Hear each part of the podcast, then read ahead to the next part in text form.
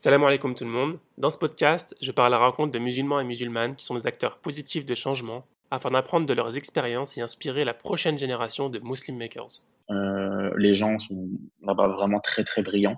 Donc ça m'a obligé à être encore euh, plus impliqué dans mes recherches, euh, d'apprendre encore plus de choses pour ne pas avoir honte parce qu'en grosso modo, il y avait des groupes meetings euh, dans lesquels on devait faire des présentations, etc. Et dans ma tête, il était hors de question que j'aille me ridiculiser en disant une bêtise ou, euh, ou en présentant quelque chose qui ne soit pas intéressant. Donc, je travaillais dix fois plus. Dans cet épisode, j'accueille Taufir Nasrallah, cofondateur chez Fairbricks, entreprise innovante qui vise à créer du textile sans polluer. Taufir nous explique comment son cofondateur et lui ont créé cette entreprise à impact il nous dévoile les rouages d'Entrepreneur First, dont le programme leur a permis de propulser leur projet. Si vous ne connaissez pas Entrepreneur First et que vous avez l'ambition de créer votre propre projet à un moment donné, je vous invite vraiment à écouter ce podcast jusqu'au bout car c'est super intéressant. Moi, la première fois déjà de base que j'ai entendu parler d'Entrepreneur First, je croyais que c'était une blague.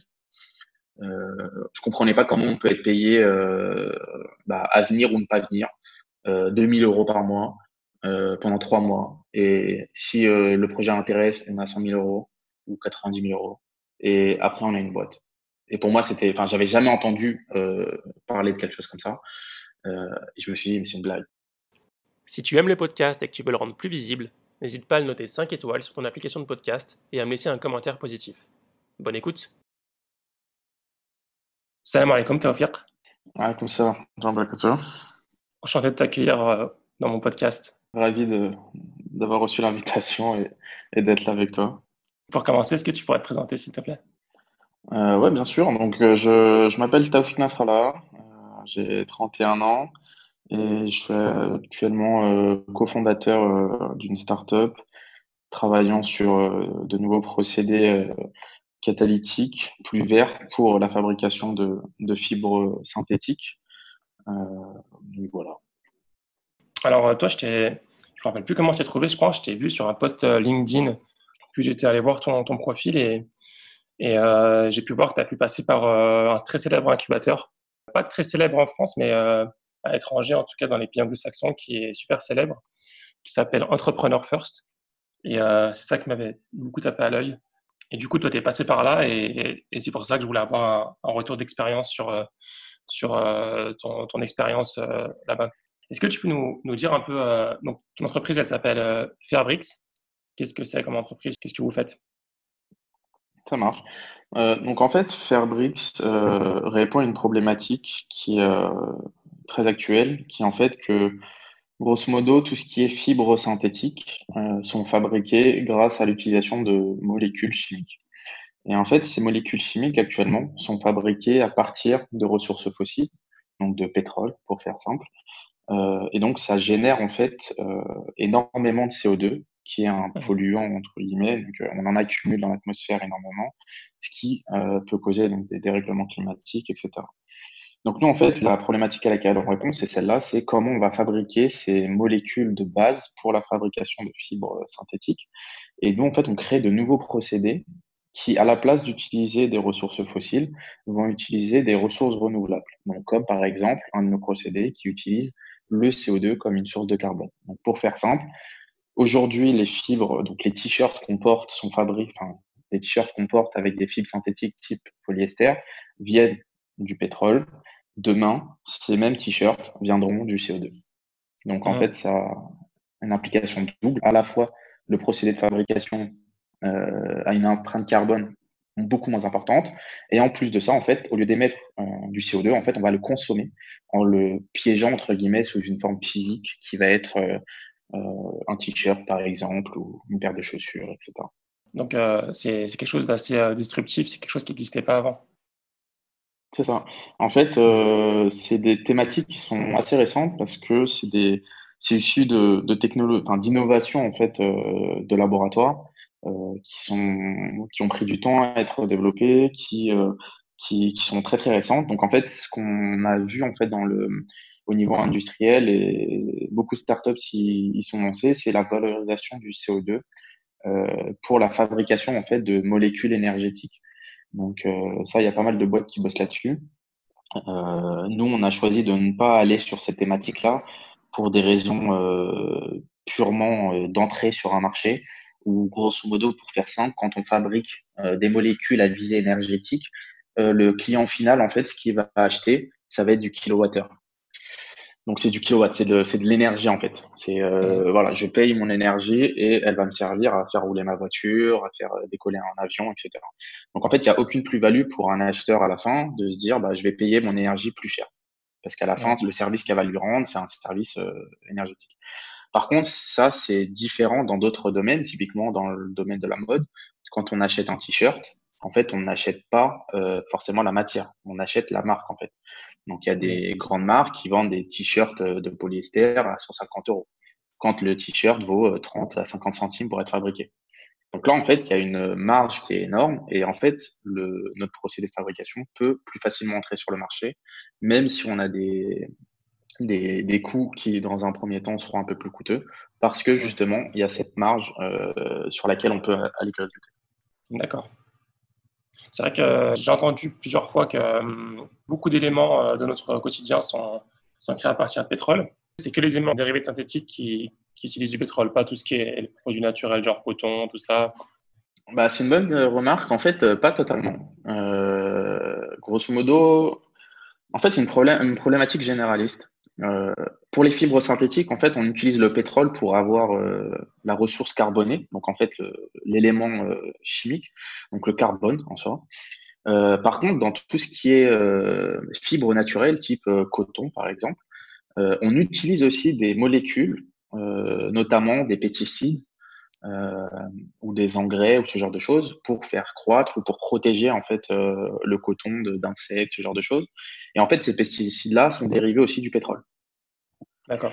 Donc, euh, en fait, l'utilisation de pétrole est, enfin, c'est un peu multisectoriel et on le retrouve un petit peu partout. Et donc là, il y a toute la problématique du coton bio, par exemple, donc euh, qui justement évite l'utilisation de, de, de, pesticides ou euh, d'engrais, ce genre de choses. Mais après, ça ne résout pas forcément le problème parce que le fait de ne pas utiliser ce type de choses euh, va faire que les récoltes auront des rendements beaucoup plus faibles et donc il faut des terres euh, beaucoup plus importantes pour avoir pouvoir subvenir euh, aux besoins de l'industrie et en fait les terres cultivables pour fabriquer par exemple du coton en fait ne sont pas utilisées pour fabriquer de la nourriture. Mmh. Et quand on sait que dans c'est fabriqué dans, dans certains, enfin, c'est cultivé dans certains pays qui ont parfois des problèmes de famine ou des problèmes de euh, de ressources alimentaires. Donc ça pose aussi des questions et beaucoup de marques euh, s'intéressent à ces problématiques-là et essayent en fait de développer de, de, nouveaux, euh, de nouvelles fibres qui auraient un impact à la fois environnemental beaucoup plus faible, mais aussi un impact sur l'humain. Donc ça soit par exemple la compétition avec la culture d'aliments qu'on peut manger, beaucoup plus faible aussi. Hmm. Dans votre site internet, vous mettez J'essaie de traduire. Je ne sais pas si vous avez un site en français, mais je suis sur le, la page en anglais. Euh, nous créons le, seul carbone négatif, euh, enfin, fibre synthétique en carbone négatif. je ne sais pas si je traduis bien, mais euh, est-ce que tu peux expliquer et traduire mieux si, j'ai mal traduit? En fait, c'est partant du postulat que, comme ce que je, je t'expliquais tout à l'heure, en fait, quand tu utilises des ressources fossiles pour comme une source de carbone, il faut bien comprendre qu'une ressource fossile, donc euh, par exemple du nafta ou ce genre de choses, c'est des chaînes carbonées qui sont assez longues. Et en fait, quand on va utiliser ça pour fabriquer des, ce qu'on appelle des syntons, des, des, des, éléments de base qui vont nous permettre en fait après d'être transformés en des molécules de chimie fine entre guillemets, en fait, on va détériorer cette longue chaîne carbonée pour en avoir des plus petites. Et en fait, en faisant ça, on va générer euh, énormément de, de, de sous-produits, notamment du CO2, mais aussi on va utiliser énormément d'énergie. Et donc en fait, ça, ça va euh, avoir une empreinte euh, carbone importante. Et donc en fait, on va euh, être positif parce qu'on va émettre du CO2. Nous, on se considère comme euh, négatif dans ce sens où notre objectif final, c'est non plus euh, d'émettre du CO2, mais de le consommer. Donc en fait, ça va être euh, développer des procédés de fabrication qui utilisent le moins d'énergie possible et qui, à la place d'utiliser des ressources fossiles comme euh, élément de base, utiliser à la place le CO2. Et donc dans ce cas-là, vu que le bilan total entre ce que l'on a généré comme CO2 et ce que l'on a consommé, l'objectif c'est d'être euh, négatif. Donc en fait de consommer du CO2 via nos procédés. D'accord, donc l'impact sur la planète et sur nous-mêmes est positif. Exactement, c'est ça. Hmm. D'accord. Bah, c'est super. Vous avez des concurrents qui bossent dans le même domaine ou vous êtes les seuls à faire ça? Alors, il y a au niveau du, de la compétition, il y a pas mal de boîtes qui s'intéressent à tout ce qui est valorisation du CO2. Mmh. Euh, on a quelques concurrents, euh, notamment euh, américains, qui travaillent plus sur d'autres thématiques qui sont notamment le plastique.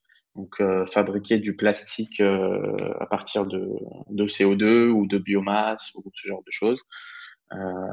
Après, sur, sur le marché de, de l'industrie textile, à notre connaissance, on est les premiers à, proposer un, un, produit similaire.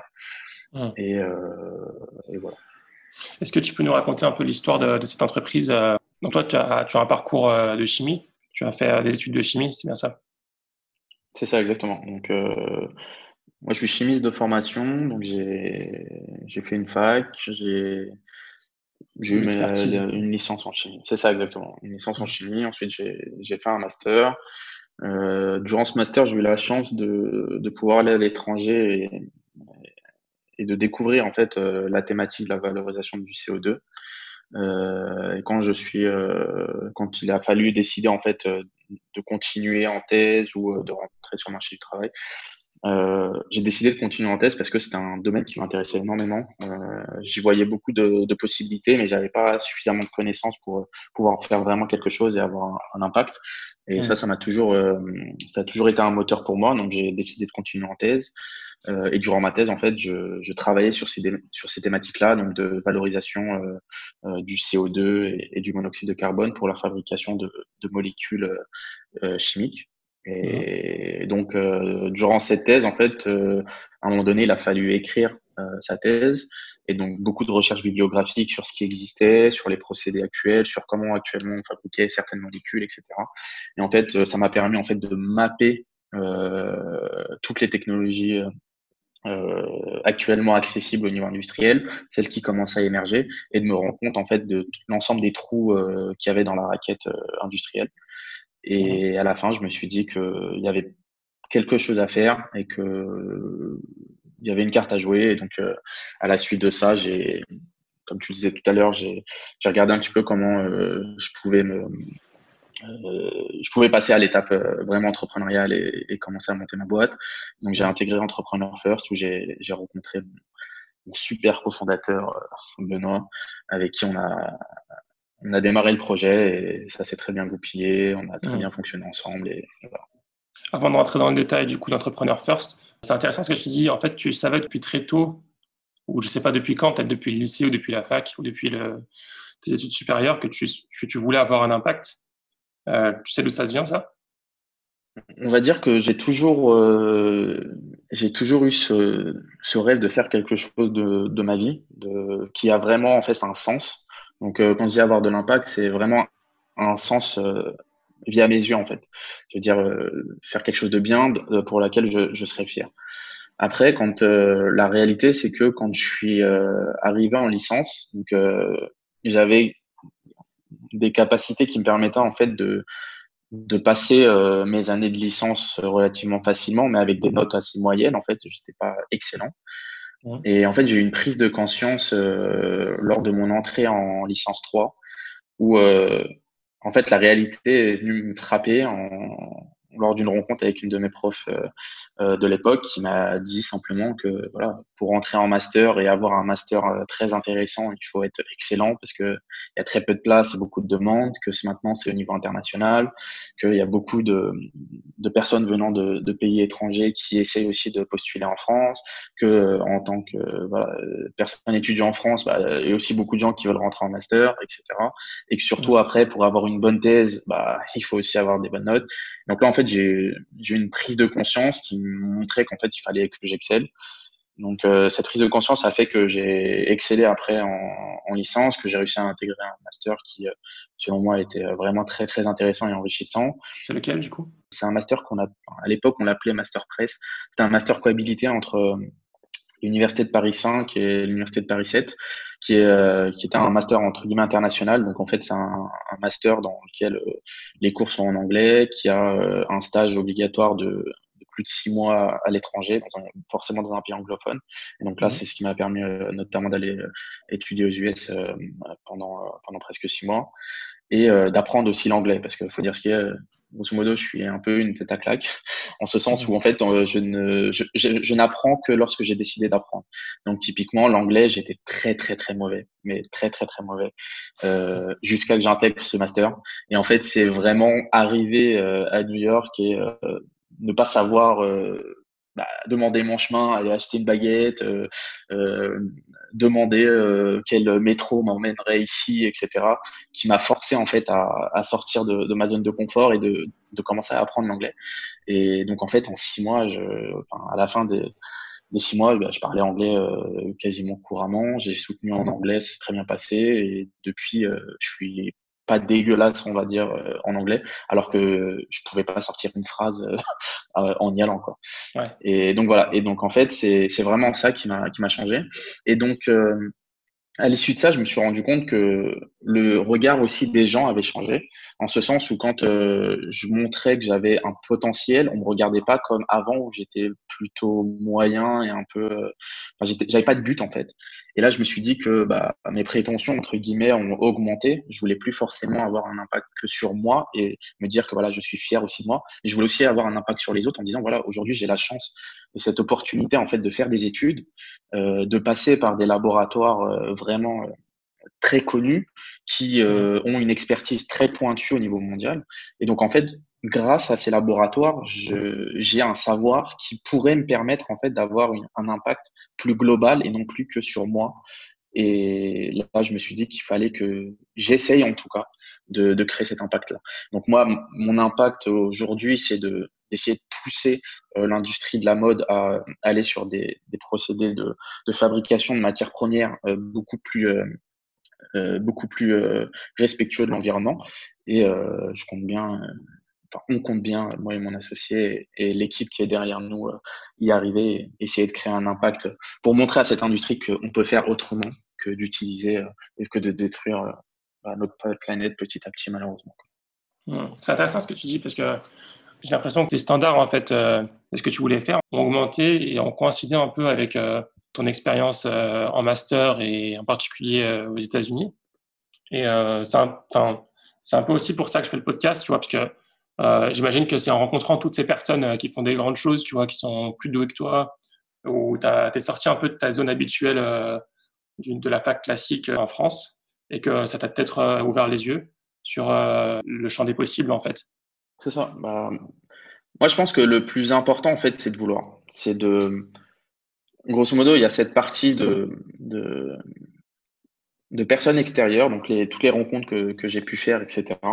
Mais il y a aussi le fait que j'ai toujours voulu, euh, comment dire, je suis quelqu'un de très angoissé de manière générale, et donc je suis quelqu'un de très prévoyant.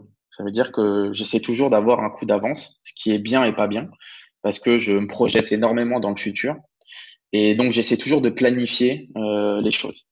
Et donc, euh, petit à petit, en voyant que j'arrivais à faire des petites réussites, euh, euh, j'ai réussi à valider avec une mention ma licence. Après, je me dis, bon, faut que j'intègre un bon master. J'arrive à intégrer le bon master, etc., etc. Et en fait, petit à petit, mes prétentions sont augmentées jusqu'au jour où j'ai réussi à, à intégrer, bah, enfin, faire un, être accepté dans un laboratoire aux US pour, pour y étudier. Et alors que je, jamais de ma, enfin, quand j'ai reçu la, euh, la, note d'acceptation, euh, j'étais bouche bée. Jamais j'aurais pensé qu'un jour dans ma vie, j'aurais étudié, euh, par exemple, aux États-Unis. Et en fait, quand c'est arrivé, je me suis dit, mais c'est incroyable. Enfin, en fait, il suffit de, de se donner à fond, de, de vraiment croire à, à, ses, à ses compétences, d'avoir des gens autour aussi qui, qui, ne, qui ne te découragent pas aussi, parce que moi, je me souviendrai toujours quand euh, il s'agissait de, de, de, trouver des stages, on m'a proposé une liste de stages. Donc, en fait, il y avait déjà des laboratoires que mes profs euh, connaissaient dans lesquels j'aurais pu postuler. Sauf que moi, en fait, je m'étais dit non, si je dois aller à l'étranger, je vais aller dans un labo que moi j'ai trouvé, que j'ai choisi. Donc, j'ai regardé les, universités que, que, je trouvais euh, les plus intéressantes, les laboratoires que je trouvais les, les, plus intéressants, qui pouvaient coller avec le projet que j'avais. Et donc, euh, je suis allé voir ma prof et je lui dis voilà, c'est simple, euh, j'ai trouvé un laboratoire, donc c'est le laboratoire du professeur Gérard Parkin qui est à l'université de Columbia. voilà, j'aimerais faire mon stage là-bas. Et ma prof m'a dit écoute, tu envoies. Peut-être qu'on va te demander de payer, peut-être que tu devras payer, mais après, bon, ça c'est toi qui verras. Mais au moins, si tu veux y aller, postule.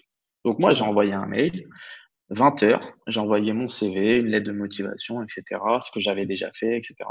Le lendemain matin, 8 heures, je me réveille, la personne me répond pas de problème. Donc je demande, est-ce qu'il faut payer quelque chose? Non, non, faut rien payer, il faut juste faire le visa. Excellent. Et en fait, en une journée, ma vie a un peu changé en mode, euh, bah, ce que je pensais être impossible et ultra compliqué, euh, je l'avais fait. Et l'aide de ma prof aussi qui m'a dit, bah, tente, vas-y, t'as rien à perdre de toute manière. Et je l'ai fait. Et au final, voilà. Et en fait, c'est cette petite succession de petites victoires qui, à la fin, te dit que, au final, tout est possible.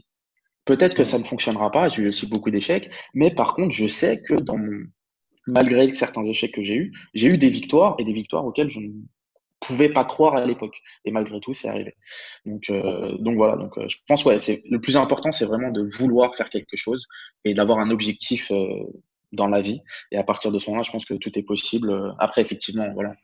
Faut aussi un agencement des, des circonstances, avoir aussi un, un peu une, le mec tout, quoi, le, la bonne rencontre au bon moment. Mais, mais après, il faut aussi, il faut aussi le vouloir. Faut, faut le vouloir. C'est clair. Mais du coup, ouais, ce que tu dis par rapport à, postuler de manière, enfin, de ne pas prendre ce qu'on nous propose et aller plus loin que ce qu'on nous propose, c'est super intéressant. Et surtout pour ceux qui ne sont pas dans les meilleures écoles euh, de France, par exemple le Polytechnique ou HEC ou quoi que ce soit. Mm. Parce quand on est dans ces écoles, on nous propose euh, évidemment les meilleures entreprises, les meilleurs labos. Mais quand on est dans les universités avec un, un prestige moindre euh, que ces grandes écoles, évidemment, on ne nous propose pas le même, les, mêmes, les mêmes types de stages, les mêmes types de laboratoires. Et euh, bah, du coup, ça, ça, avait été le cas pour moi. Enfin, on nous proposait des stages en master qui étaient dans des entreprises qui m'intéressaient pas spécialement. En fait, c'était des entreprises lambda mmh. qui étaient voilà, qui pas super intéressantes à mes yeux.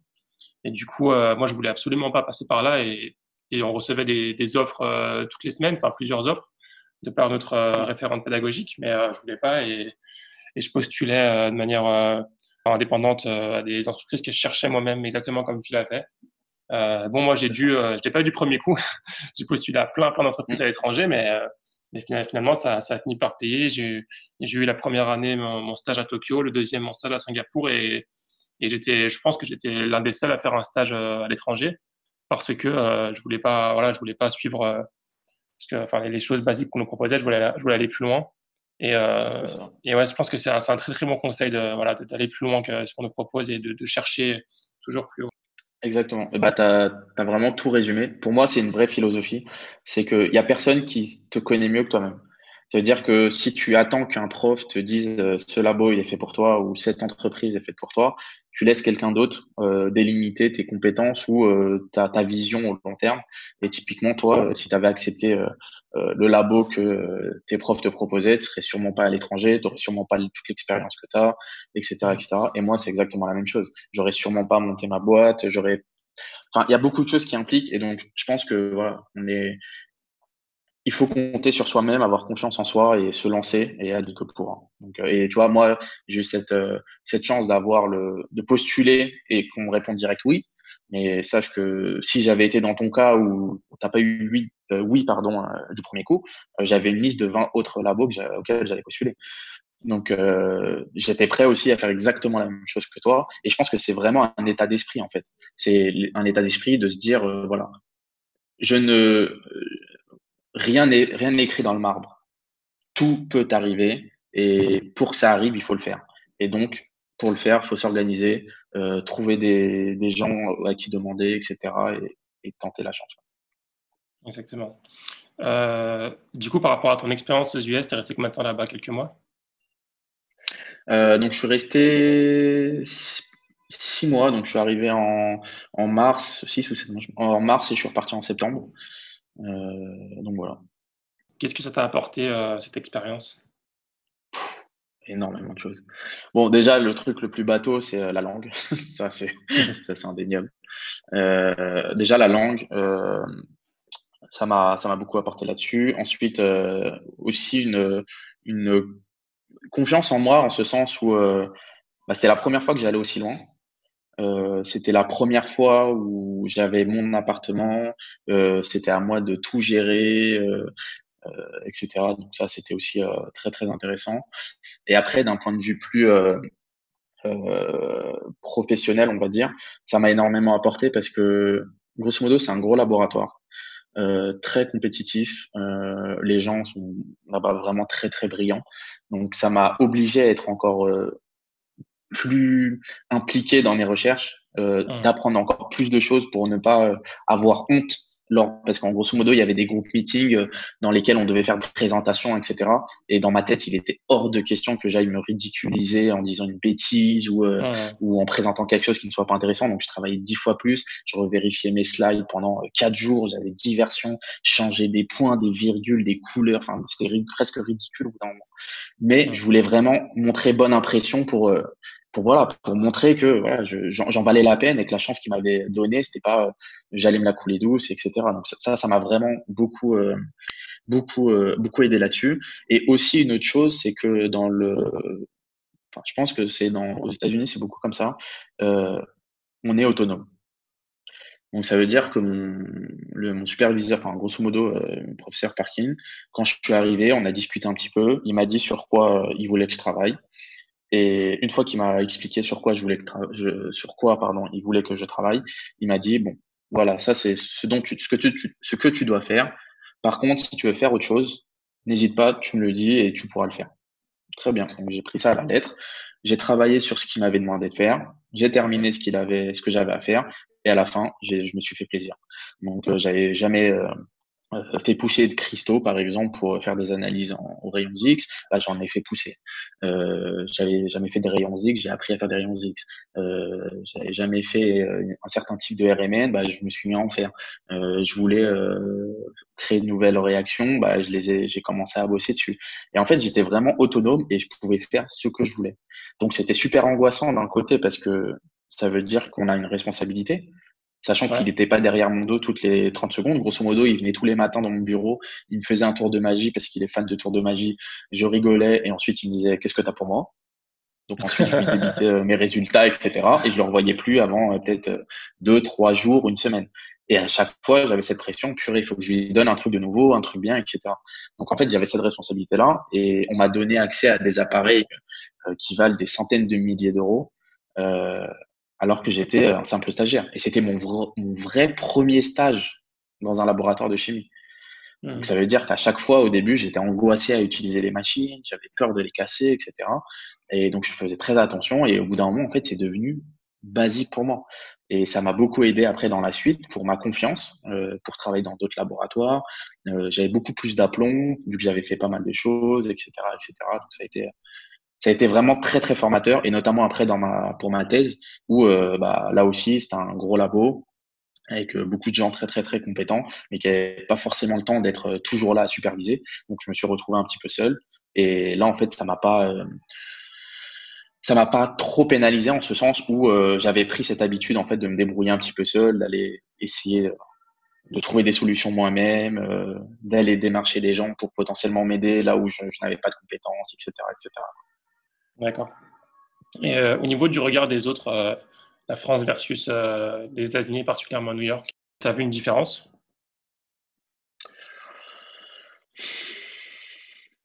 Je pourrais pas dire que j'ai vu une différence parce que j'ai eu la chance de passer par, par des labos formidables en France aussi. j'ai eu des profs. Enfin, je pense que j'aurais pas eu, eu ce parcours-là si j'avais pas rencontré mes profs que j'ai eu à la fac parce que ils m'ont vraiment. Enfin, si je suis là aujourd'hui, c'est aussi grâce à eux parce qu'ils m'ont encouragé, vraiment euh, quand j'étais dans des, euh, dans des situations très difficiles, etc. Pour aller aux États-Unis, par exemple, ils m'ont aussi aidé à, à, obtenir une bourse qui m'a permis euh, de couvrir une partie des frais parce que ça vaut très très cher de vivre aux, US. Et voilà, j'avais pas forcément le, les moyens de subvenir forcément à mes besoins, etc. Donc ils ont mobilisé des ressources, etc. Donc vraiment sur ce point de vue-là, je pense que si on est de bonne volonté et que euh, on a la chance d'être euh, euh, entouré de gens qui ont cette vision-là, parce que grosso modo, je sors de leur master, s'ils m'envoient dans ce labo-là et que je travaille bien, c'est un laboratoire où ils pourront envoyer par la suite des, des étudiants aussi. Donc en fait, c'est exactement ce qui s'est passé. Et en fait, c'est moi qui ai démarché ce laboratoire. Le professeur Parkin a accepté de me, de me, de me recevoir. J'ai travaillé comme un malade. Il a aimé mon travail. Et par la suite, il a envoyé un message à mon prof en me disant, si vous avez des étudiants comme ça, n'hésitez pas à me les renvoyer. Et donc depuis, en fait, tous les ans, il y a des étudiants de mon ancien master qui vont euh, à Columbia faire leur stage là-bas. Excellent. Donc voilà, donc c'est aussi dans leur intérêt. Donc en fait, le truc, c'est, euh, c'est, ils sont pas là pour euh, pour te pour t'empêcher de faire quoi que ce soit. La seule chose, c'est c'est plus, je dirais, une barrière mentale euh, qu'on a peut-être nous, euh, typiquement pour Columbia, quand j'avais postulé, euh, sincèrement. Euh, je m'étais dit parce que j'ai rien à perdre, donc euh, c'est mon rêve d'aller étudier là-bas, etc. Donc j'ai postulé, j'ai été accepté, mais j'y croyais pas une seule seconde avant de voir le mail. je vois ce que je veux dire? C'est, vraiment, je pense que c'est plus une barrière mentale. En tout cas, dans les études en France, je pense que c'est une barrière mentale et, et, aussi une barrière personnelle de trouver un déclic. Enfin, moi, je prends mon cas, par exemple, ce que je disais tout à l'heure, c'est vraiment, j'ai commencé sincèrement à travailler euh, bah, quand euh, j'ai eu un but et que j'avais une vraie, euh, une vraie, un vrai objectif en fait. Pourquoi je travaillais en fait. Parce qu'être à la fac, bah, on est à la fac. À la fin, si ton objectif c'est juste d'avoir un diplôme, euh, voilà, j'aurais continué à être euh, euh, moyen entre guillemets, avoir mes moyennes, 11, 12, et puis ça a été très bien, j'avais mon diplôme. Mais après, qu'est-ce qu'on va faire? On est dans un monde très compétitif, comme tu le disais tout à l'heure. Je sors pas de polytechnique ou je sors pas de l'ENS ou ce genre d'école. Donc forcément, le réseau, ça va être très très compliqué pour le faire jouer pour entrer dans des boîtes ou avoir des postes. Donc, il euh, n'y a pas le choix. Si tu veux un poste à responsabilité et, faire quelque chose de plaisant, il faut être parmi les meilleurs et s'entourer des meilleurs. Donc, avoir des expériences dans les meilleurs labos, euh, créer, commencer à créer son réseau, etc. Et être moyen, c'est juste euh, se tirer une balle dans le pied. Donc, voilà. Et dans ton entourage familial ou les amis, tout ça, on t'encourageait aussi? C'était comment? Parce que souvent, enfin, les, les, gens issus de notre communauté ça arrive souvent qu'on est issu des, quartiers ou des, zones moins plus populaires et que, et que notre entourage, voilà, elle n'est pas aussi, euh, elle a pas forcément euh, ces, ambitions-là. Et du coup, c'est vraiment, on aller tout seul, quoi, quasiment. Euh, ça a été comment pour toi? Bah, moi, j'ai cette chance incroyable d'avoir des, des, parents qui m'ont très jeune inculqué le, le, travail. Donc, mon père, quand j'étais en primaire, j'étais excellent en maths parce que voilà, si je voulais sortir jouer au foot avec les copains, bah fallait qu'il me donnait deux, trois exercices de maths. Euh, il fallait que je les termine en, moins d'une heure ou ce genre de choses. Euh, et puis je sortais. Donc en fait, très jeune, j'ai été très bon euh, dans les matières scientifiques notamment. En littéraire, c'était beaucoup moins le cas. Euh, mais matières scientifiques, j'étais j'étais excellent. Après, quand je suis arrivé au collège, ça s'est un peu gâté parce que forcément, voilà, crise d'ado, on a tes copains, etc. Donc ça commençait à dégringoler. Mais j'étais, voilà, j'avais quand même des, des compétences d'un point de vue euh, scientifique. Donc, j'avais la tête euh, au-dessus de l'eau, on va dire. Mais par contre, mon père m'a toujours suivi. Typiquement, euh, si je suis là aujourd'hui, c'est aussi grâce à lui parce qu'il m'a suivi à un certain moment. Et un exemple bête, quand j'étais quand j'étais au lycée, j'étais pas du tout excellent. Euh, je foutais pas grand chose en réalité. Je préférais jouer avec les amis, etc. Et donc à un moment donné, il s'est avéré que bah, je voulais faire, enfin, mon père m'avait dit euh, que c'était bien de faire une première S parce que ça aurait pu me laisser euh, l'opportunité de choisir euh, beaucoup plus facilement un métier ou une filière par la suite. Et mes professeurs, certains de mes professeurs m'avaient dit non, tu n'auras jamais le bac. Le mieux c'est que tu ailles en, en bac STI. Et donc moi j'étais très content. Je me suis dit ouais génial. En plus j'ai des amis qui vont faire le bac STI, etc. Donc moi j'étais prêt à, à signer pour, etc. Et mon père est venu en me disant, il est hors de question que, enfin moi je pense que tu peux faire un bac S. Il euh, n'y a aucune raison que tu fasses pas euh, un bac S, donc tu vas faire un bac S. Et donc il est parti, on a vu la, la euh, j'ai fait un bac S et j'ai eu mon bac du premier coup. Et après ça m'a permis d'aller à la fac, etc. Et en fait je pense que le rôle des parents est un rôle primordial parce que je sais que s'il n'avait pas été là, surtout dans, dans la période de l'adolescence, euh, la facilité, c'est toujours ce qu'on choisit. Euh, maintenant, avec du recul, je m'en rends vraiment compte, mais en fait, il y a plein de moments comme ça où j'aurais très bien pu faire une autre filière, euh, et je dénigre pas du tout les autres filières, hein. c'est pas, pas en, ce sens-là. STI, c'est excellent si on veut euh, aller sur des métiers techniques et tout. Ça n'aurait pas été pour les bonnes raisons, quoi. Voilà, exactement, c'est ça. C'était pour moi, c'était le truc le plus simple parce que je me disais, bon, S, ça va être euh, tout le monde euh, me vantait la S comme quelque chose d'extrêmement difficile, de maths de haut niveau, etc. STI, je savais que si j'y rentrais, bah, vu que j'avais des notes plutôt bonne entre guillemets en matière scientifique, donc euh, ça aurait pas forcément un problème pour moi. En plus, j'avais mes amis, euh, donc euh, pourquoi pas Moi, il y avait aucun problème là-dessus. Mais en fait, la vraie raison, elle n'était pas là. Il fallait avoir la vision de se dire, bah oui, mais si je fais STI, derrière, ça va être soit un travail technique, ou alors pour revenir dans le milieu universitaire pour aller euh, sur des matières scientifiques, bah forcément, il y aura un petit gap à les rattraper et ça aurait été beaucoup plus difficile pour moi euh, d'y arriver. Après, il y a des gens qui l'ont fait. Moi, je sais que dans mon université, il y a, une filière médecine euh, et j'ai croisé beaucoup de personnes qui ont fait des filières STI ou d'autres filières type STG, etc. et qui se sont donnés comme des malades et qui ont eu des premières années de médecine. Parce qu'il est euh, un travail faramineux, parce que pour euh, réussir une première médecine, surtout dans l'université où j'étais, euh, en termes de maths et de physique et de SVT, il faut quand même des connaissances ultra compliquées, et ils ont quand même réussi. Mais je pense que c'est vraiment qu'ils avaient cet objectif-là de vie en se disant médecine ou rien. Et donc ils se sont donnés. Mais moi, je savais que je n'aurais jamais pu fournir un effort aussi important pour euh, récupérer un certain niveau. Donc voilà. Donc au final, euh, voilà, mon père m'a poussé à faire la S. J'ai fait ma S. Euh, j'étais moyen. J'ai pas excellé non plus, mais j'étais très bon en maths. Donc ça, il n'y avait pas de souci. mais en anglais, espagnol, j'étais une brêle, etc. Et au final, j'ai eu mon bac. Donc voilà. C'est bien terminé. Donc je pense que je pense ouais. Ouais non, ça c'est très bien terminé. Je suis très chanceux et je pense encore une fois c'est pour moi les parents et l'entourage c'est crucial. C'est moi je l'ai vu avec des amis à moi euh, qui étaient en général eux aussi, euh, sauf que ils n'avaient pas forcément euh, des parents qui les poussaient et euh, en fait ils sont tombés très rapidement euh, d'une générale à arrêter purement et simplement quoi. Alors qu'ils mmh. étaient peut-être dix fois plus doués que moi. Enfin, exactement, mais c'était incroyable. Et genre, enfin, on étudiait ensemble, euh, on travaillait ensemble des fois, etc. Et je voyais qu'il y avait un potentiel énorme. Et en fait, euh, bah, malheureusement, c'est ce qui se passe dans l'adolescence. Et moi, je suis pas, je tombé par là aussi, où mes résultats ont dégringolé avec les amis. C'est que forcément, bah, sortir jouer au foot ou aller réviser, etc. On se bon, c'est pas grave. De toute façon, on dit, ça va passer large. L'objectif dans, enfin, moi, quand j'étais ado, c'était d'avoir la moyenne. Comme ça, je passe à l'étape d'après et je suis tranquille. Mais j'avais pas cet objectif de long terme de me dire voilà, faut que j'excelle, etc. Mais j'avais cette pression de toujours passer parce que je savais que ça allait mal se passer avec mon père sinon. Quoi. Donc je faisais juste le strict minimum. Je ramenais mon 11, 12. Mon père me disait bon, t'es passé, voilà, c'est bon. Et il m'a suivi comme ça jusqu'à mes 18 ans, jusqu'à que j'ai le bac. Une fois que j'ai eu le bac, il m'a dit bah écoute, maintenant t'es grand, tu as eu ton bac, mon, mon travail est terminé, maintenant t'es adulte, tu fais ta vie, tu fais ce que tu veux. Et il y a un truc que je me souviendrai toujours, c'est sa rengaine. Euh, fais un travail ou trouve un diplôme dans lequel tu vas pouvoir être seul. Donc, dans son sens, c'est euh, euh, entreprendre en fait.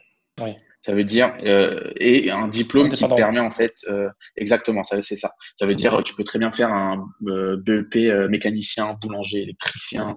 tu peux entreprendre, tu peux bosser pour quelqu'un, mais d'à côté tu peux entreprendre. Et moi, j'ai fait des études qui sont euh, très, enfin, c'est très difficile d'entreprendre dans mes études parce que on pourrait évoquer tout à l'heure, mais monter un laboratoire de chimie, ça demande énormément d'argent. Et donc moi, c'était l'angoisse que j'avais à chaque fois de me dire, euh, purée, euh, ça se trouve en fait, j'ai fait des grandes études, mais euh, à la fin, je vais être obligé d'avoir un boss qui va me dire quoi faire et euh, ça va me frustrer en fait. J'ai pas fait tout, tout ça pour me limiter à, au bon vouloir de quelqu'un. Et donc, je me suis battu après pour euh, essayer de, de réaliser le mantra de mon père, quoi. De, voilà. Entre, fais un métier où tu peux euh, être ton propre patron. Et donc, j'ai tout fait pour euh, l'être. Et aujourd'hui, j'ai la chance de, de, pouvoir le vivre. Et c'est, c'est, c'est super. Depuis le début, le, le mental de l'entrepreneur, c'est cool, ça. ouais, c'est, c'est ça. Bah, très bien. Bon, bah, rentrons dans, dans, le vif du sujet, Entrepreneur First. Euh, donc, tu es passé par Entrepreneur First, ce programme donc, on peut dire que c'est une sorte d'incubateur. Mm. Je ne sais pas si on peut appeler ça un incubateur, euh, qui permet à, n'importe qui euh, qui est accepté en fait dans, le programme de fonder une entreprise et à la fin, donc euh, si on réussit le programme, de lever des fonds pour pouvoir commencer son aventure entrepreneuriale. Est-ce que tu peux nous, nous, nous expliquer ça, mais avec plus de détails? Ça marche. Donc en gros, le... moi je le vois pas comme un incubateur. Je vois plus ouais, c'est pas... ouais, c'est peut-être pas le bon mot. Je sais pas c'est le. Ouais, c'est, c'est, c'est, un, un, Pour moi, c'est un, un, comment dire c'est, une sorte d'ovni dans le, dans le milieu entrepreneurial. Parce que, en fait, ce qu'ils font, c'est qu'ils euh, génèrent un pool de profils. Donc en fait, il y a beaucoup de gens qui sont recrutés sur euh, leur expérience, sur euh, euh qu'elle soit professionnelle ou euh, sur certains diplômes ou leur envie, en tout cas leur envie d'entreprendre. Et en fait, ça, je trouve que c'est c'est la chose qu'ils ont le plus fort, c'est qu'en fait, on se retrouve au milieu de personnes qui ont envie de monter une boîte et au même moment. Et ça, je trouve que c'est incroyable parce que moi, je sais que pendant mes études, euh, même ma femme qui a monté sa marque euh, d'accessoires. Euh, quand on, parlait avec des gens euh, pour monter un projet, c'est toujours ah c'est génial ah ouais je serais vraiment très content d'y participer. Par contre je ne peux pas actuellement j'ai mon CDI et, je vais avoir un enfant et ça va être compliqué mais on en reparle dans six six mois quand la situation sera stabilisée. Ou non entreprendre c'est difficile en ce moment parce que j'ai beaucoup de charges ce genre de choses etc bref. Là l'idée c'est qu'en fait tu te retrouves avec des gens qui sont là pour créer une boîte. Donc, il n'y a même plus de question de est-ce que euh, on est disposé à créer une boîte ou pas. Le, gros avantage, c'est ça. Et donc, en fait, ce qui se passe, c'est qu'ils recrutent, euh, donc ils sélectionnent des gens euh, après des interviews, etc., etc., un truc classique. Une fois que qu'on est recruté, donc on se retrouve avec l'ensemble des personnes qui, qui, font partie de ce qu'ils appellent la cohorte. Et ensuite, c'est euh, la découverte de la cohorte. La découverte de la cohorte. Euh, donc là, euh, on a des profils sur un site internet dans lesquels on va pouvoir regarder les gens, ce qu'ils ont fait, leur expérience, leur centre d'intérêt, etc. Et on va choisir des gens entre guillemets avec qui on va vouloir échanger. Moi, j'ai eu la chance de rencontrer mon cofondateur avant même que le, le, programme ne, commence. Donc, on avait déjà échangé et décidé de travailler ensemble sur un projet. Et euh, le jour où ça a commencé, en fait, on a directement commencé à travailler sur le projet Fairplix. Mais pour les autres, ce qui se passe, c'est que tu arrives dans l'accord, tu rencontres des gens, tu prends un café avec, tu discutes de tes centres d'intérêt, tu vois s'il y a des synergies et que vous avez envie d'innover, par exemple, dans le même secteur. Est-ce que vous êtes complémentaires, un qui est plus business, l'autre qui est plus euh, tech, etc. Et euh, des équipes se montent sur des projets qui vont être challengés en fait tout le long des trois premiers mois. Donc en fait, on a, on est suivi par euh, une personne d'entrepreneur first qui est euh, euh, une personne d'un très haut niveau dans le sens où elle a une grosse expérience entrepreneuriale ou alors elle a été issue de, de, très grands groupes, de grosses responsabilités. Donc en fait, on est challengé pendant les trois mois sur l'aspect business, sur l'aspect exécution, comment vous allez faire, sur l'aspect business plan, sur l'aspect preuve de concept. Est-ce qu'il y a vraiment des gens qui sont prêts à acheter votre solution? Pourquoi, comment, comment vous allez récupérer de l'argent, etc., etc., etc. En fait, c'est un exercice, euh, en tout cas pour moi, qui a été incroyable parce que c'est, euh, j'étais confronté à des gens qui savaient beaucoup plus de choses que moi. Et donc en fait, il y a, y a quelque chose que moi j'apprécie, c'est euh, le, euh, comment on appelle ça, le proposer, ne pas réussir, reproposer, ne pas réussir, reproposer, ne pas réussir, reproposer, ça marche. Exactement, exactement. Je cherchais le mot, c'est de l'itération. Et en fait, moi, c'est quelque chose que je trouve génial parce qu'en fait, il y a, y a, une sorte de cheminement. On, on, fait des, un peu comme dans la science, en fait. On va émettre des hypothèses, on va essayer de les tester et ensuite on a un résultat. Ça marche ou ça marche pas. Et en fait, on a quelqu'un devant nous qui a une expérience et qui peut juger est-ce que euh, l'hypothèse qu'on a émise et le résultat qu'on a obtenu sont corrects ou sont valables pour monter une entreprise.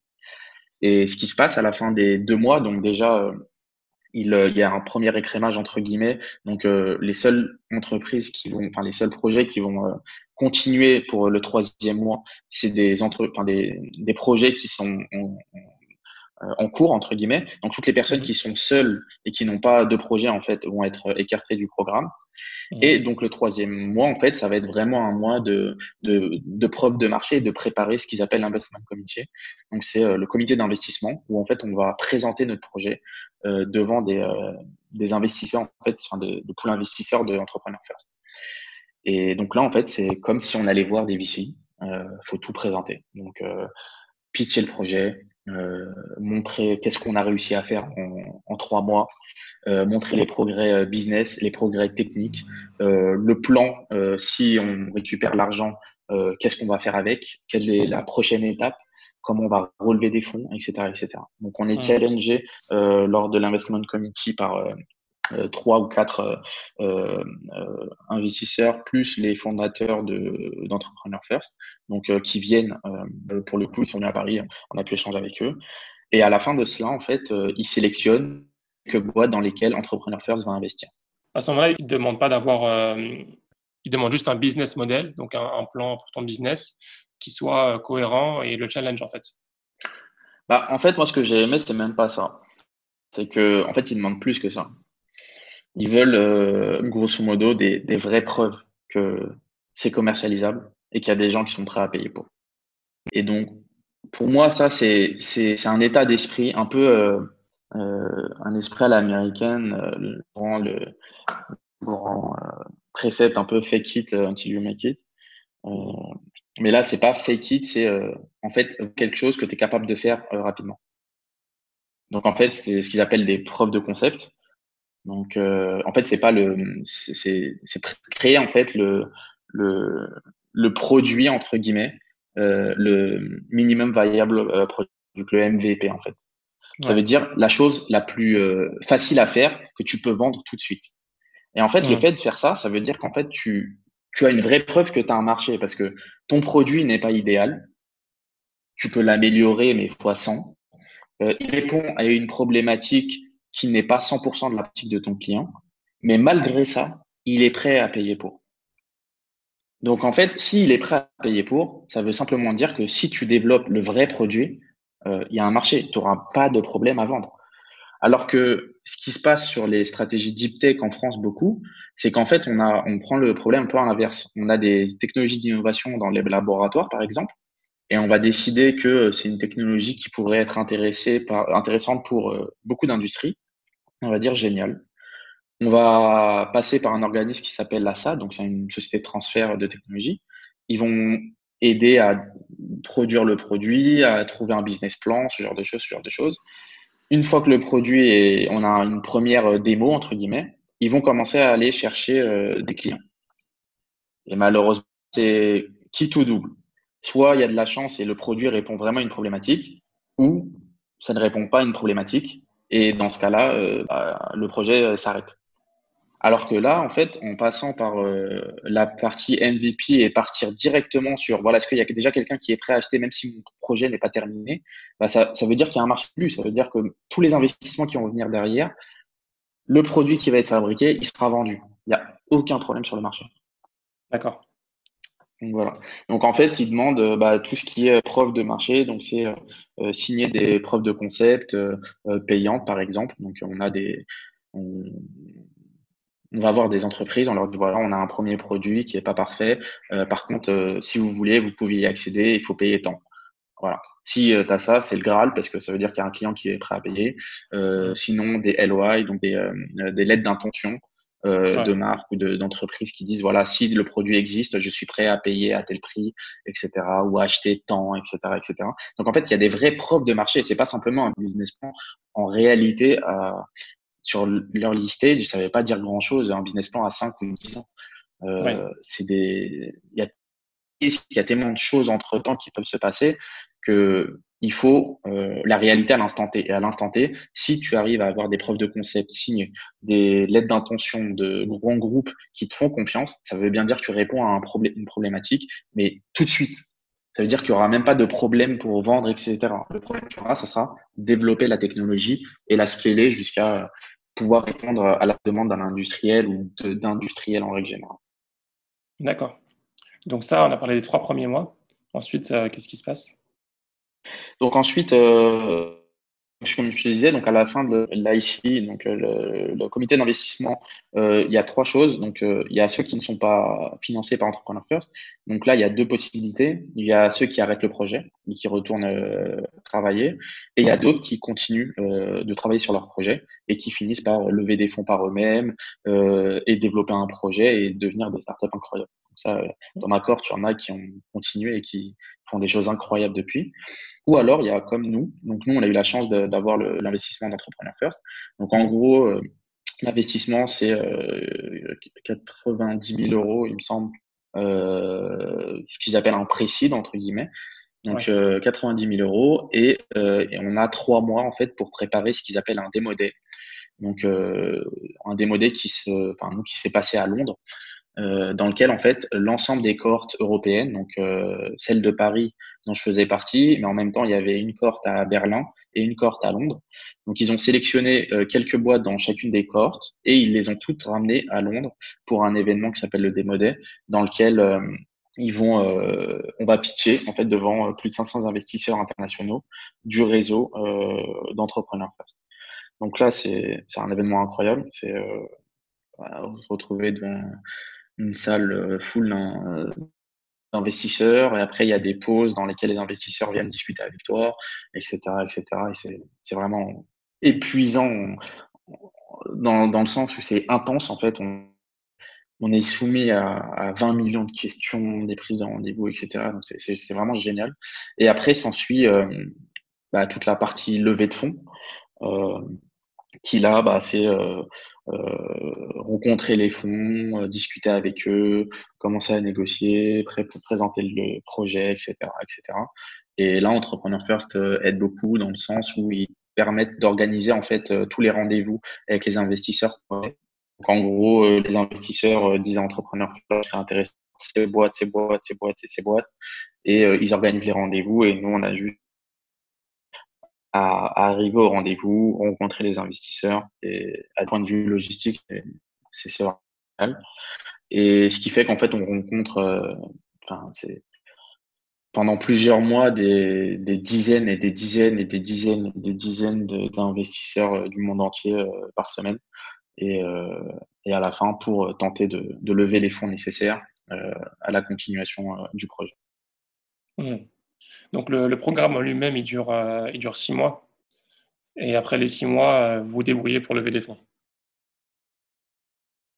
Alors en fait, ouais, il dure six mois officiellement entre guillemets, et après en fait, on est toujours accompagné, mais c'est plus un, un accompagnement euh, euh, sur l'organisation, par exemple, des rendez-vous avec les investisseurs euh, du réseau d'Entrepreneur First. Euh, et après, des conseils, euh, je ne sais pas, moi, par exemple, euh, que, que penses-tu de ce fonds d'investissement? Est-ce que tu penses que ça peut être intéressant? Est-ce que tu c'est mieux que je fasse En fait, après, simplement la discussion avec des gens qui ont l'habitude d'élever de fonds. Euh, pour pouvoir savoir si euh, c'est mieux de lever avec tel fonds ou tel fonds, de rajouter une partie BA, enfin business angel pardon, ou, euh, ou pas, à quelle valorisation se placer, combien demander, etc., etc. Donc, il y a toujours cet accompagnement, mais après c'est vraiment un accompagnement entre guillemets facultatif, c'est vraiment à la demande de la startup.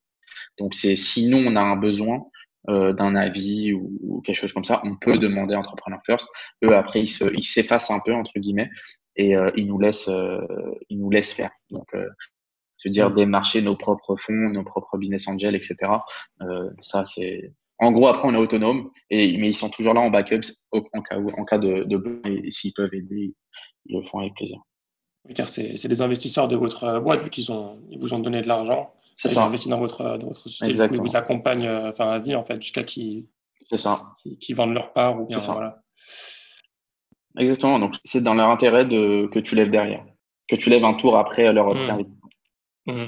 Du coup, euh, toi, tu es passé par euh, toute cette expérience. Donc, as, as passé les trois, vous avez passé les trois mois ou à la fin des, des six mois, vous avez fait ce que tu appelles le démoté. Donc, vous avez présenté devant des centaines d'investisseurs. Et donc, on, donc tu as mmh. réussi à lever après, tu me disais avec ton cofondateur.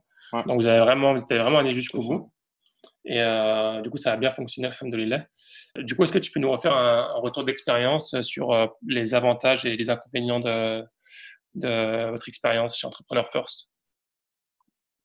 Euh, Pour moi, je vois sincèrement pas de, de, choses mauvaises, en ce sens où il y a beaucoup de gens qui, qui, ont trouvé ça un peu enfin pas bien entre guillemets parce que on est laissé un peu tout seul.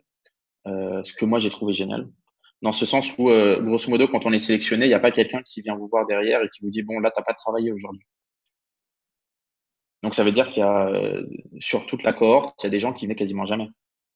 Ouais ils venaient une journée ou deux jours. Il y en avait d'autres euh, qui étaient là tous les jours et qui bossaient même le soir. Donc en gros, c'est Station F. Station F, c'est ouvert 24 heures sur 24. Alors c'était ouvert 24 heures sur 24, 7 jours sur 7 avant le Covid. Maintenant, je sais pas s'ils ont, ils ont repris ça, mais à l'époque, c'était euh, vraiment tous les jours et toutes les heures, euh, il, pouvait y avoir quelqu'un. Et donc, en fait, ça se voyait. Il y avait des gens qui venaient très très souvent, qui bossaient sur place, d'autres qui préféraient bosser de chez eux, d'autres qui bossaient pas du tout, qui étaient toujours seuls et qui voulaient pas trouver de projet ou qui n'arrivaient pas à trouver de projet, etc., etc. Donc on, avait en fait, ils étaient là en tant que spectateurs, entre guillemets, et d'aide en cas de besoin. Donc, si on avait une question ou, ou besoin de, de, faire un point avec quelqu'un, on pouvait faire le point. Si j'avais voulu passer deux mois et demander de l'aide à personne, euh, j'aurais pu, mais en fait, c'est moi qui aurais perdu, entre guillemets, euh, ma chance de profiter d'une expérience qui était disponible, en fait. Mmh. Donc voilà. Et après, tout ce qui est parti euh, des marchés des clients, etc., etc., il y a, personne qui est derrière toi. Ça veut dire que si toi, tu as décidé de contacter 5 clients par jour, bah, tu contactes 5 clients par jour. Si tu as décidé de contacter 100 euh, clients par jour, bah, tu contactes 100 clients par jour.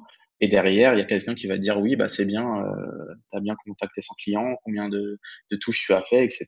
Et ils vont valider le truc. Mais si tu ne veux rien faire, enfin, on n'est pas à l'école. Tu vois ce que je veux dire? Donc en fait, c'est pas eux qui vont dire voilà ce que tu dois faire et ton business ça doit être ça et tu fais ça. OK et tu t'exécutes. Non, c'est pas ça. C'est eux ils sont là, ils ont une expérience, si tu as besoin d'eux, tu la questionnes etc. Donc moi j'ai apprécié ça parce que de par mon expérience, j'aime être autonome, prendre des décisions, émettre des hypothèses et les confronter. Donc on s'est planté plein de fois euh, avec euh, Benoît, on a fait plein de bêtises etc. Et jusqu'au jusqu'au moment de on a trouvé un, bon modèle et qui euh, qui, qui les a intéressés et qui a intéressé des des investisseurs euh, par la suite. Mais voilà, donc moi en soi, je trouve que c'est une expérience incroyable dans ce sens où tu es libre. Il faut savoir aussi que les trois premiers mois, en fait, euh, on est payé. Donc sur Paris, c'est 2000 euros par mois. Donc, ce qui n'est pas négligeable, hein, parce que c'est quand même 2000 euros par mois pour essayer de monter sa boîte. Et à la fin des trois mois, si on est sélectionné, c'est eux qui investissent dans l'entreprise. Donc en fait, on a zéro euro potentiellement à pouvoir sortir si on ne peut pas sortir d'argent. Donc ça veut dire que dans mon cas, par exemple, moi je sortais d'une thèse, je n'avais pas d'argent de côté, euh, je n'ai pas hérité, etc., etc. Si c'est à moi d'investir 100 000 euros, j'aurais dû m'endetter. Ouais. Et donc avec tout le risque qui est derrière, et déjà même est-ce que j'aurais même pu m'endetter? Parce que enfin, je sors de thèse, j'ai toujours pas de CDI, CDD, enfin comment je vais comment je vais faire? Et donc là, en fait, c'est ça que je trouve incroyable, c'est qu'on nous paye pour euh, passer trois mois à réfléchir sur une idée de business. On propose cette idée Entrepreneur First qui va la juger. Après, ils ont des billets peut-être, ils ont euh, ils choisissent certaines boîtes par rapport à d'autres. Ça, je ne connais pas leur cambouis interne. Mais en tout cas, ils laissent une chance à des projets de se créer et, euh, et de, de, de, les financer sans apport euh, aucun potentiel de, des cofondateurs. Et ça, moi, je trouve que c'est une opportunité qui est incroyable parce qu'entreprendre, ça demande quand même de l'argent, ça demande quand même euh, aussi une, euh, un investissement, et ça, ils il le permettent. Donc, euh, donc, non, je pense que c'est un, un programme qui est très intéressant. après, il y aura toujours des choses qui potentiellement peuvent faire, comment dire, tilter certains, oui, ils prennent trop de parts pour les 10%, ils vous disent trop, etc., ce genre de choses. Après, chacun voit midi à sa porte. Moi, je vois. Est-ce que tu aurais monté une boîte euh, si tu n'avais pas, pas, passé par là? Justement, c'est ça. Exactement. En tout cas, ce qui est sûr, c'est que j'aurais sûrement pas monté une, une, entreprise dans le domaine de la chimie pour la simple et bonne raison que monter un laboratoire, euh, ça, enfin, je connais pas une boîte qui l'a fait hors, euh, enfin, en tout cas de chimie comme nous, on développe euh, hors euh, l'université et passer par des laboratoires de l'université. Donc moi, c'est ce que j'avais fait au tout début. Hein. J'avais contacté des universités en leur disant, voilà, moi j'ai un, un, projet de une entreprise en chimie et tout. Dit, vous êtes chercheur Non, je suis pas chercheur. Vous êtes CNRS Non, je suis pas CNRS. Est-ce que vous dépendez d'une université? Non, je dépends pas d'université. Vous voulez faire tout, tout seul Oui. Ok, bon, on va vous louer euh, une paillasse par personne et ça va être des prix mais faramineux. Ok, donc voilà. Donc en fait, moi je connaissais cette problématique et si j'avais, j'étais pas passé par Entrepreneur First, euh, je pense que j'aurais sûrement monté une boîte, j'aurais quand même entrepris, mais dans quelque chose de de, de moins euh, compliqué entre guillemets, en tout cas de moins ambitieux euh, selon mon point de vue, ou euh, en tout cas qui ne qui ne seraient pas en rapport direct avec la chimie et l'utilisation de, de, ce que l'on fait actuellement. Et le pire, c'est quoi? Même si au bout des trois mois, en fait, on n'a pas de, on trouve pas de cofondateur, on trouve pas de projet, ou le projet où on n'est pas accès, où ils n'investissent pas au bout des trois mois, on leur doit rien en fait. Enfin, on a été payé pendant trois mois, on a testé, et puis ça. on n'a vraiment rien à perdre. Exactement. Déjà, tu as pris 2000 euros par mois à rencontrer des gens incroyables, parce qu'il faut dire ce qui est. Euh, dans ma cohorte, j'ai rencontré des gens, des, des profils incroyables. Enfin, jamais j'aurais rencontré ces personnes-là. Et en plus, ça te permet d'avoir du réseau, donc de rencontrer des gens qui ont bossé, qui ont des expériences. Il y a des CEO d'anciennes boîtes, des gens qui ont déjà fait des exits avec euh, des précédentes startups, des gens qui bossent dans la finance, d'autres dans la construction, d'autres dans le médicament, d'autres euh, dans euh, dans tout et n'importe quoi. Donc en fait, déjà tu rencontres des gens incroyables, euh, ça te fait du réseau, t'es payé, et même si à la fin des trois mois ça ne marche pas, bah, tu peux toujours compter sur le réseau. Tu cherches du travail, tu peux postuler, euh, tu peux envoyer ta candidature euh, via le réseau Entrepreneur First et tu peux être recruté par euh, des startups. Tu peux intégrer une startup qui a été financée ou qui continue malgré qu'elle n'ait pas eu l'IC et intégrer la startup après. Enfin, pour moi, c'est tout bénef. je pense mmh. que c'est vraiment une expérience à vivre pour des gens qui ont envie d'entreprendre et, et qui voilà, qui, qui ont aussi ce besoin de rencontrer quelqu'un avec qui entreprendre. Ça, c'est aussi important parce que moi, je ne me voyais pas entreprendre seul, euh, dans ce sens où c'est. Euh, enfin, surtout quand tu es dans des thématiques très complexes, c'est bien d'avoir deux profils qui sont complémentaires et qui s'entendent très bien. Et donc voilà, donc, euh, pour moi, première fois, c'est parfait pour ça. Ouais. Et du coup, quel type de profil est recherche et euh, quel conseil tu, tu, donnes pour maximiser ses chances d'être accepté? Parce que je crois qu'il n'y a que 5% des, des, personnes qui apply, enfin qui, qui postulent, qui sont acceptées, il me semble. Euh, ça, je connais pas les. Je vais pas te mentir, je connais pas du tout les statistiques. Euh, en tout cas, moi, le... c'était ça. D'accord. Euh, bah, moi, le conseil que je donnerais, c'est bah, être intéressé par l'entrepreneuriat, parce que je trouve que voilà. Enfin, moi, quand j'ai discuté avec la première fois que j'ai discuté avec les gens d'entrepreneuriat, moi, la première fois déjà de base que j'ai entendu parler d'entrepreneuriat, je crois que c'était une blague. Euh, je comprenais pas comment on peut être payé euh, bah, à venir ou ne pas venir, euh, 2000 euros par mois euh, pendant trois mois. Et si euh, le projet intéresse, on a 100 000 euros ou 90 000 euros.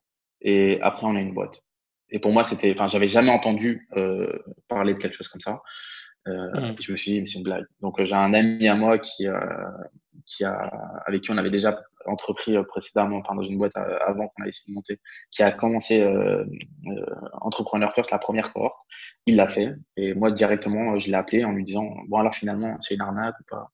Il m'a dit non, c'est voilà, c'est bien, il y a, il y a des choses bien, il y a des choses pas bien, etc. Je me suis dit, purée, bah, c'est cool, bah, ça, ça, a testé. Je voulais entreprendre.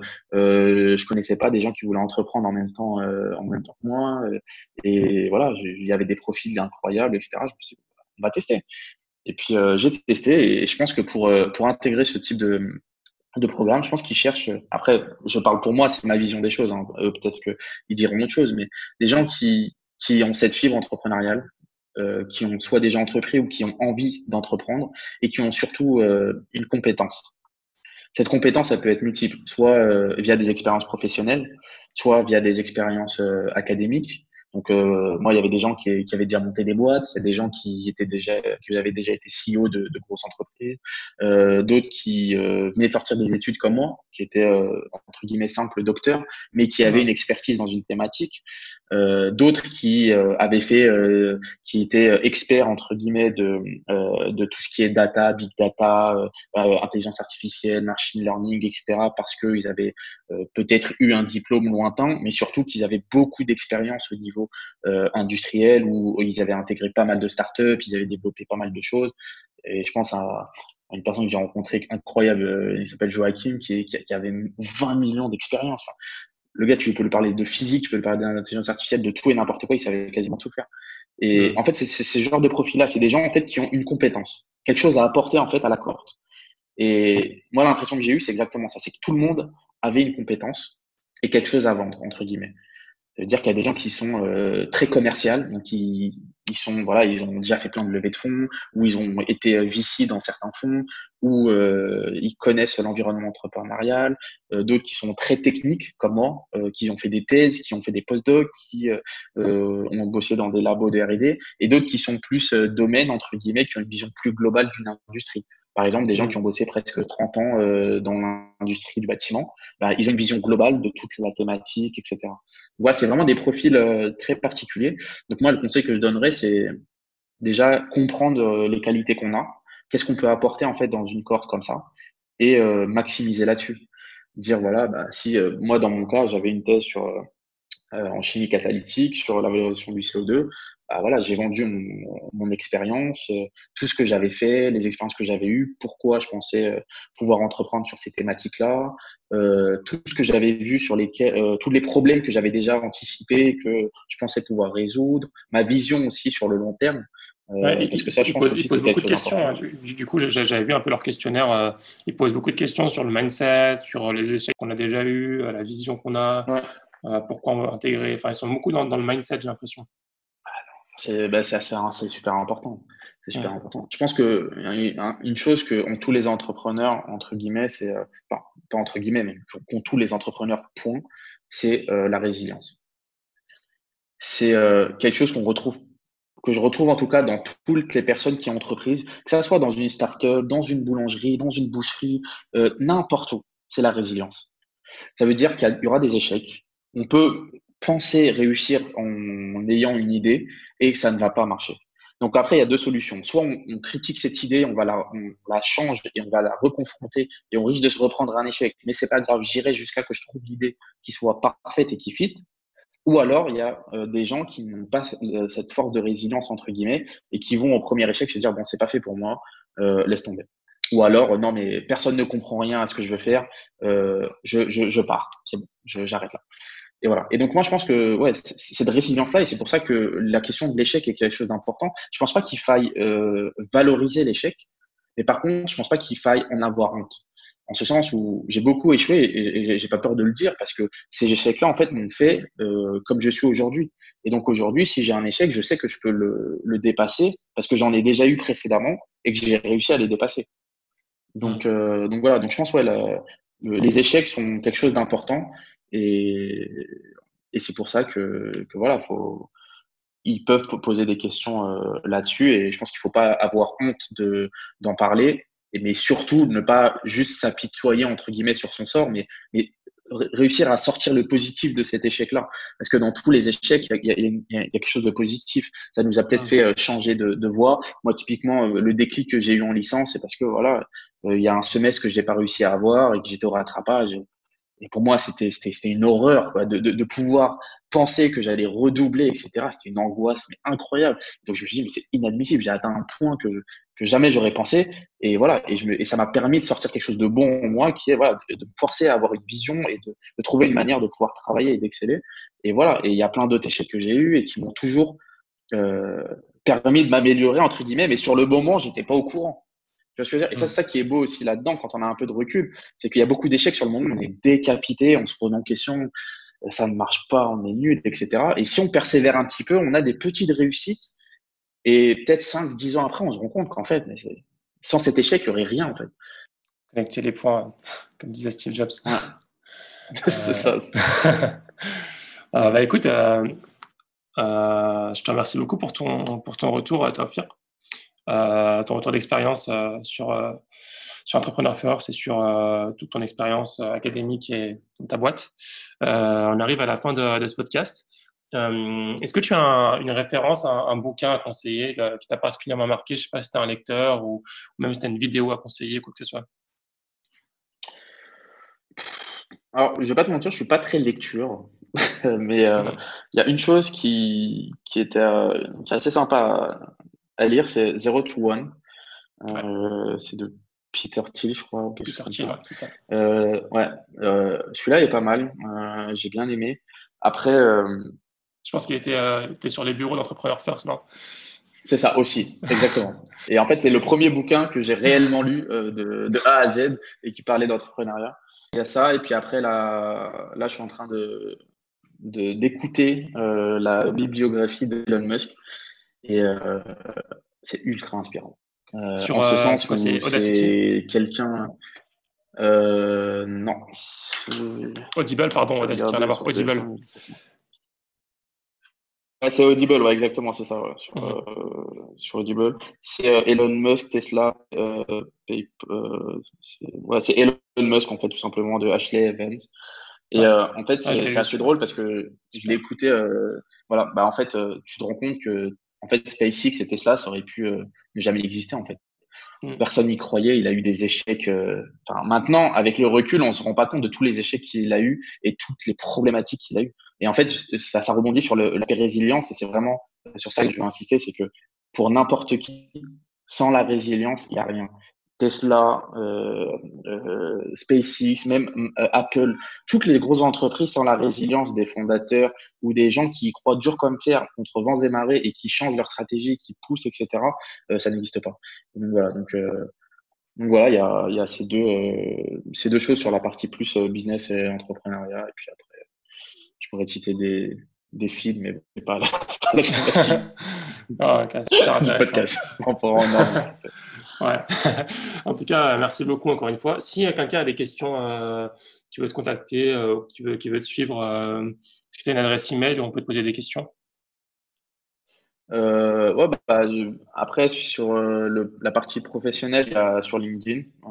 les gens peuvent me contacter. Après, je peux te communiquer un mail, entre guillemets, personnel pour les gens qui potentiellement me, me contacter, me demander, etc. Il n'y a, a, aucun problème. Aucun problème Super, excellent. Écoute, je sais qu'on a un peu dépassé le temps, je suis désolé. Euh, en tout cas, c'était super. Euh, J'ai apprécié notre échange et euh, je te souhaite euh, une bonne continuation avec ton, entreprise que je suivrai très près, Inch'Allah. Merci beaucoup. Bah, merci beaucoup en tout cas pour l'honneur de passer sur ta chaîne, enfin, sur ton podcast en tout cas. Et continue parce que je pense que c'est vraiment bien de, Enfin, ce que tu fais, c'est vraiment cool. Donc, euh, bon courage pour la suite. pressé d'écouter tes prochains podcasts. Merci beaucoup. Allez, salam alaikum. Alaikum salam. Merci d'avoir écouté cet épisode. J'espère qu'il t'a plu. Si c'est le cas, encore une fois, n'hésite surtout pas à le partager à ton entourage et aussi à mettre 5 étoiles sur iTunes si ce n'est pas déjà fait ou sur ton application de podcast. À dimanche prochain, Inch'Allah. Salam alaikum.